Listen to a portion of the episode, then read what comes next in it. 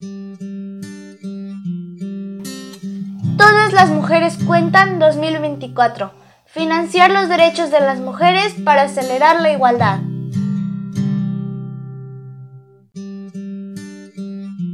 El Día Internacional de la Mujer es una conmemoración que traspasa fronteras, más de 90 años de lucha por parte de las mujeres con el objetivo de alcanzar la igualdad, la justicia, la paz y el desarrollo pleno. Bienvenidas a todas las mujeres Cuentan 2024, una semana de reflexiones a partir de la palabra escrita, que nos convoca a compartir nuestros sentires, pensares e ideas. Un espacio íntimo dedicado a conmemorar y recordar a aquellas mujeres que han luchado o que luchan por la equidad y los derechos de las mujeres. A partir de hoy y hasta el 9 de marzo, estaremos compartiendo nuestros tradicionales audios matutinos y vespertinos en torno a textos escritos para y por mujeres, invitando a toda aquella persona que quiera sumarse a este ejercicio de reflexión. Además, en aras de aprender un poco más acerca de este movimiento social, compartiremos algunas definiciones que a veces nos descolocan cuando de feminismo se habla en nuestra mini cápsula Claro, te lo aclaro. Aunado a esto, también hemos creado una página diseñada como un espacio en donde podrán con libertad comentar todo lo que quieran compartir. Busquen las ligas en los chats de Facebook e Instagram. No obstante, también queremos agradecer a todas las mujeres que se comunicaron con nosotras expresando su interés por participar en este proyecto. Seguiremos trabajando en cómo darle cabida a la mayor cantidad de voces posibles. Muchas gracias. Para iniciar este ciclo, quisimos hacer una breve reseña de lo que se conmemora el 8 de marzo. En voz de Rebeca Massen, escuchemos esta historia de interés actual.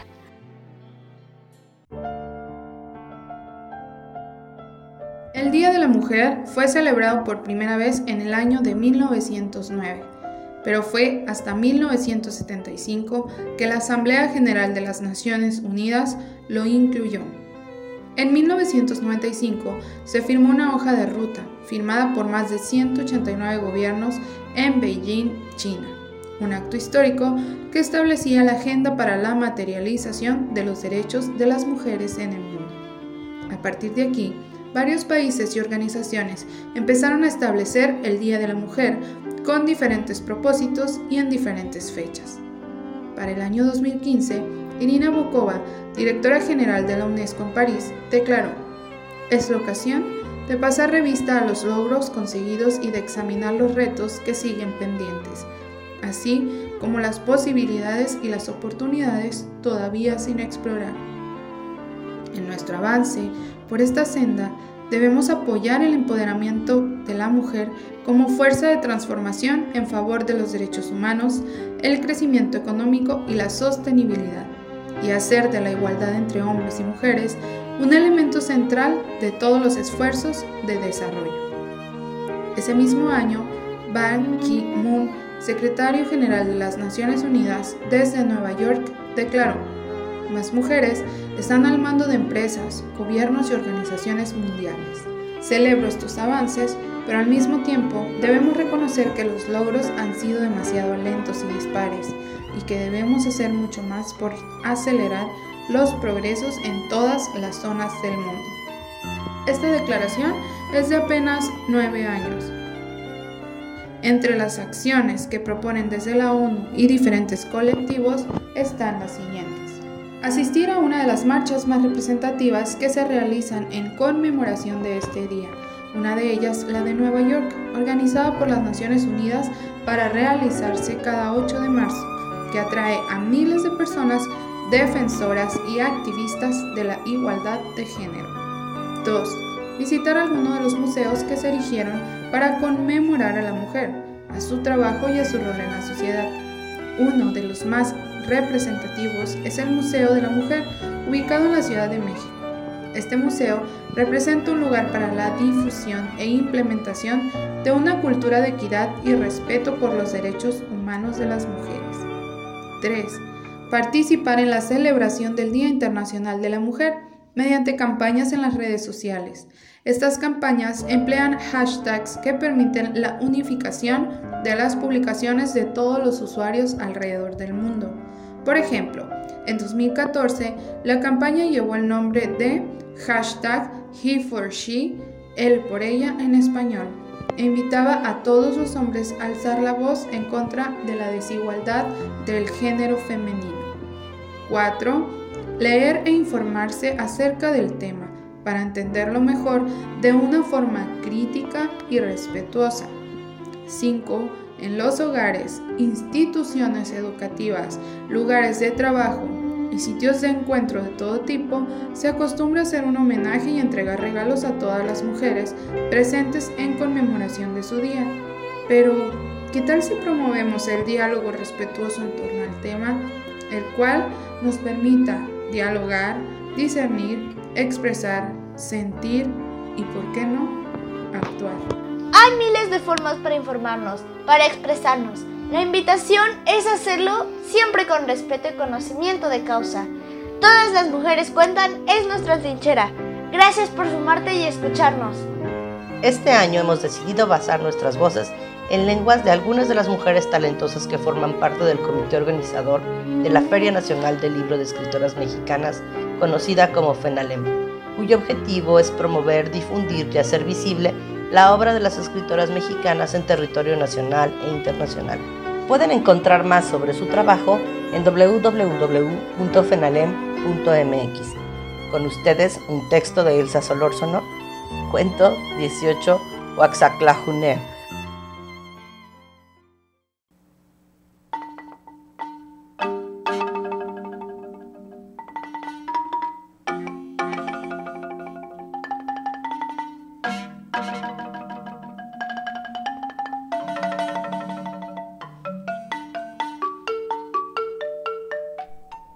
María Juquila estaba muy entretenida parada en la banqueta de la calle General Utrilla, mirando al convoy de militares que llegaban a resguardar Jovel.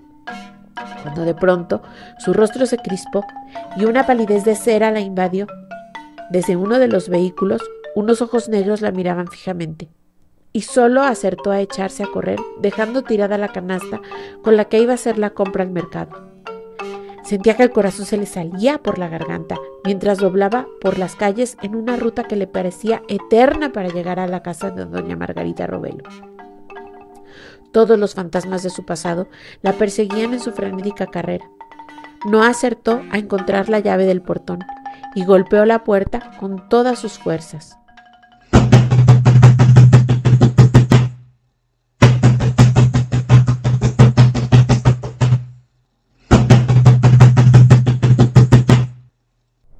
Pronto le abrió una de las muchachas de la casa y entró como alma que lleva el diablo hasta su recámara. Sacó una vieja maleta y comenzó a guardar ropa y algunos de sus objetos personales. Las muchachas, que espiaban tras la puerta de su cuarto, corrieron a avisarle a doña Margarita.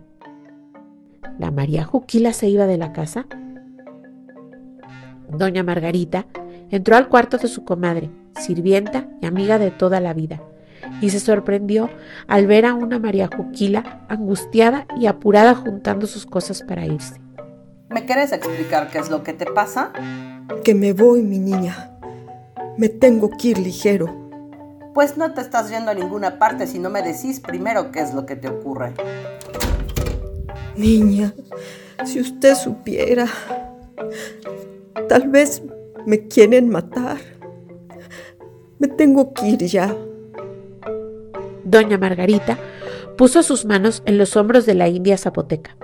Habían pasado muchas cosas juntas, y esa cobardía no era algo común en su sirvienta de confianza. Cálmate ya, mujer. Contame todo, y verás que lo resolvemos. Habla. Es que... Ay, niña.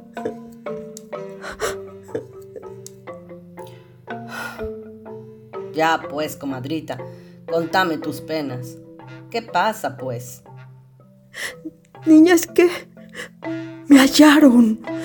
Me hallaron al fin. ¿Quiénes? ¿De qué hablas? ¿De qué te escondes, pues? Es una larga historia. Es que el, el padre de Juana, Soledad, está vivo. Lo acabo de mirar.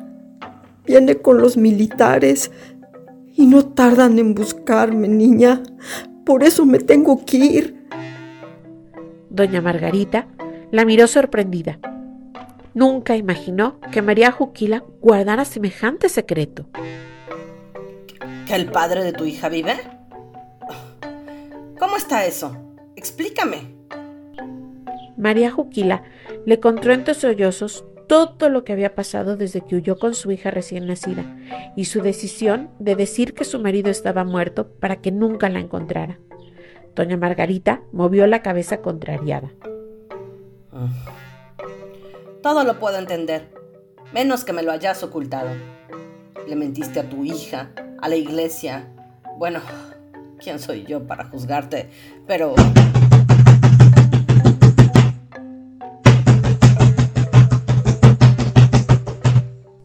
Unos fuertes golpes en la puerta principal interrumpieron su conversación. Son ellos, niña. Son ellos. Vienen por mí. Le dije. Le dije. Tranquila, tranquila. Yo me voy a ocupar de esto. Tú no salís de aquí, ¿entendés? Sí, niña. Lo que usted diga. Las sirvientas esperaban en el corredor la orden de su patrona para abrir o no la puerta, que estaba siendo golpeada violentamente.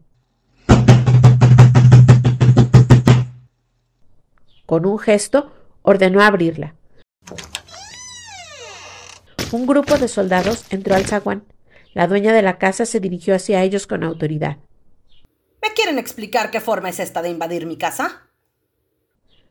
Uno de los militares se acercó hacia ella. Disculpe usted, señora, pero es que venimos a buscar una persona que se metió aquí. Tenemos que llevarla con el general Toledo. Es común entre los militares utilizar el segundo apellido al referirse entre ellos. Doña Margarita lo miró retadora y con todo el aplomo del mundo le contestó. Mire, señor, Perdone que no mencione su rango porque no sé de insignias militares. Pero óigame bien, de aquí no se lleva usted a nadie, porque hasta donde yo sé, no estamos en guerra como para que pueda hacerlo sin una orden judicial. Y por lo mismo, ni usted ni ninguno de sus hombres tiene nada que hacer dentro de mi casa. Así que le suplico que se retire y le diga a su general que esta es una casa donde viven personas decentes y no tiene ninguna autoridad para mandarlos a ustedes a molestar. Si está persiguiendo a alguien, pues que denuncie, que denuncie a las autoridades correspondientes, para que procedan legalmente. Entre tanto, salgan usted y sus hombres de aquí. Pero señora, tenemos órdenes. Pues obedezca sus órdenes en otra parte, porque la única que manda en mi casa soy yo. Y le repito, hasta el día de hoy, no se han declarado disueltos los poderes civiles en la entidad como para que ustedes tengan autoridad de hacer esto, que para mí es un atropello. El joven sargento se volvió hacia sus hombres molesto. Sabía que la señora tenía razón y no estaban las cosas como para cometer imprudencias. Señora, entiéndame, yo solo recibo órdenes. Estoy buscando una mujer llamada María Juquila. El general Toledo, mi general Toledo, me ordenó que la llevara ante su presencia porque quiere hablar con ella. Pues haga favor de decirle a su general Toledo que antes de mandar gente a somatar la puerta de la casa de doña Margarita Robelo de Villafuerte, tenga la decencia de hacer las cosas con propiedad. En mi casa recibo a quien yo quiero siempre y cuando se comporte con educación y respeto. Así que si quiere hablar con alguien que vive aquí, que se presente él personalmente. El sargento y sus hombres quedaron sorprendidos. No tenía la menor idea de cuál sería el interés del general en esa mujer llamada María Juquila. Pero sin duda alguna, la señora joveleña que la protegía no era cualquier persona, así que decidió irse. Perdone usted las molestias, señora, y le repito, yo solo cumplo órdenes. Que le vaya bien. Le agradeceré mucho que le dé mi recado a su general.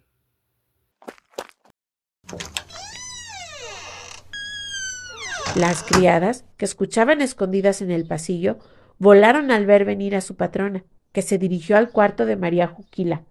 Pasó de largo sin regañarlas. No quería gastar sus energías. Tenía que guardarlas para enfrentar lo que venía.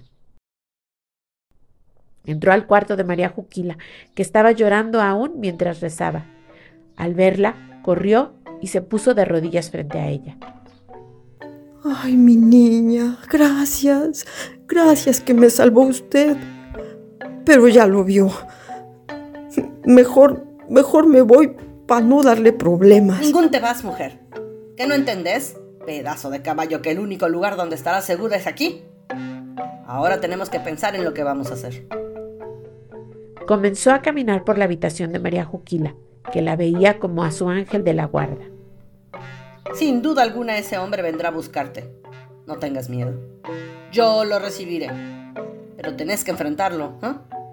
Debes contarle todo lo que pasó. Porque de seguro él se quedó con la versión de tus suegros. No te puedo hacer nada. Óyelo bien. Nada. ¿Me entendés? Sí, niña. Dios me la bendiga. Gracias. Gracias. María Juquila se arrodilló de nuevo ante su patrona y le besó las manos. Doña Margarita la levantó. Gracias. Gracias. Ya. Ya. Deja eso. Vámonos a tomar un té de hinojo para el entripado que traemos las dos. Vení, pues. Ambas salieron del cuarto de María Juquila y se fueron a la cocina. Doña Margarita ordenó que prepararan el té y lo tomaron tranquilamente. Luego se fueron al oratorio y rezaron el rosario juntas. María Juquila lloraba en silencio, sintiendo el apoyo de doña Margarita para enfrentar sus miedos. Esa muestra de cariño bastaba para llenarle su orfandad.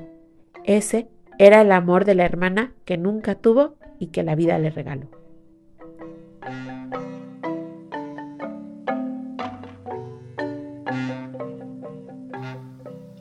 Elsa de Solórzano es escritora de poesía, cuento y novela corta. Originaria de Monterrey, Nuevo León, radicada en Chiapas, cursó estudios de licenciatura y posgrado en la Facultad de Filosofía y Letras de la Universidad Autónoma de Nuevo León. Es doctora en educación por la Universidad del Sur. Ha publicado novelas como En Tierra Ajena y La Muñeca de Trapo, así como ensayo y cuentos, Las Malas del Cuento, con el cual ganó el primer concurso de cuento de escritoras mexicanas en el 2018. Ha participado en antologías de poesía y narrativa en México y otros países. Es ponente en encuentros literarios nacionales e internacionales, así como presidenta del grupo literario Décima Musa en Chiapas.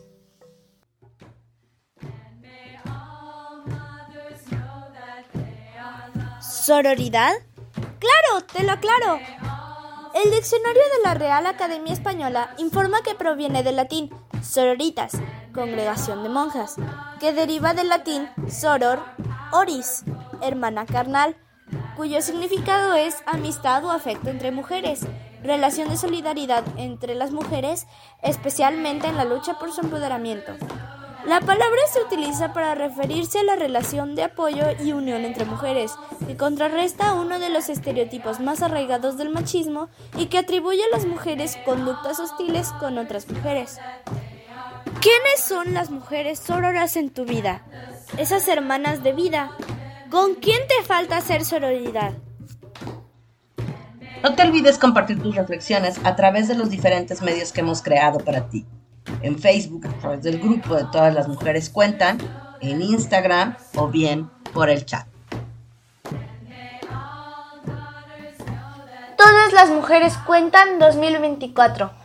Financiar los derechos de las mujeres para acelerar la igualdad.